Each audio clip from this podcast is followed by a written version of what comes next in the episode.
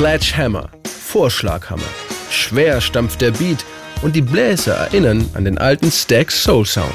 Der britische Sänger Peter Gabriel veröffentlicht im Frühjahr 1986 eine für ihn ungewöhnliche Single als erste Kostprobe aus dem mit Spannung erwarteten Soloalbum Soul.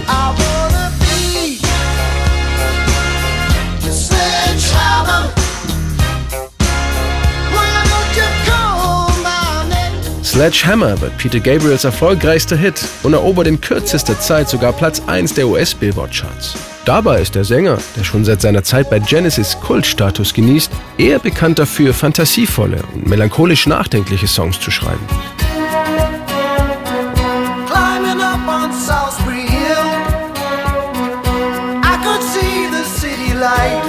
Kritik, dass er Sledgehammer bewusst nur aus kommerziellem Kalkül komponiert habe, weist Peter Gabriel aber vehement zurück.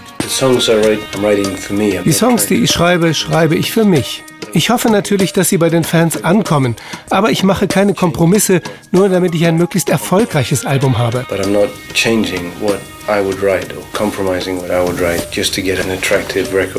Es sind eher die verspielte Lust am Thema und der treibende alte 60er Soul, die Peter Gabriel zu diesem ungewöhnlichen Text verleitet haben, der gespickt ist mit sehnsuchtsvollen sexuellen Metaphern. Wenn du willst, bekommst du eine Dampflok. Du musst nur ein entsprechendes Gleis auslegen.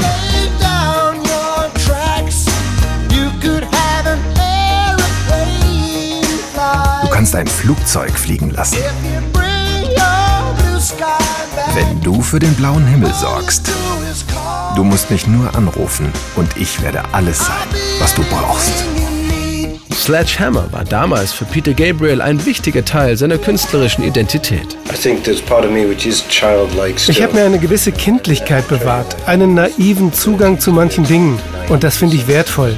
Das Video zu Sledgehammer hat auch etwas Kindliches. Also eine ganze Woche brauchen er und sein Filmteam, um den spektakulären Clip zu produzieren. Das komplette Video besteht nur aus einzeln aneinandergereihten Fotos, die Stück für Stück zusammengesetzt werden mussten. Um Peter Gabriels Kopf kreisen eine Dampflok, ein Flugzeug oder das Obst aus dem besungenen Früchtekorb. Bei den MTV Video Music Awards 1987 wird Sledgehammer als bestes Video des Jahres ausgezeichnet und ist bis heute der meistgespielte Clip in der Geschichte des Musikfernsehens.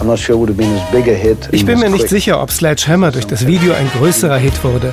Doch im Vergleich zu vielen anderen meiner Songs habe ich damit ein neues Publikum erreicht.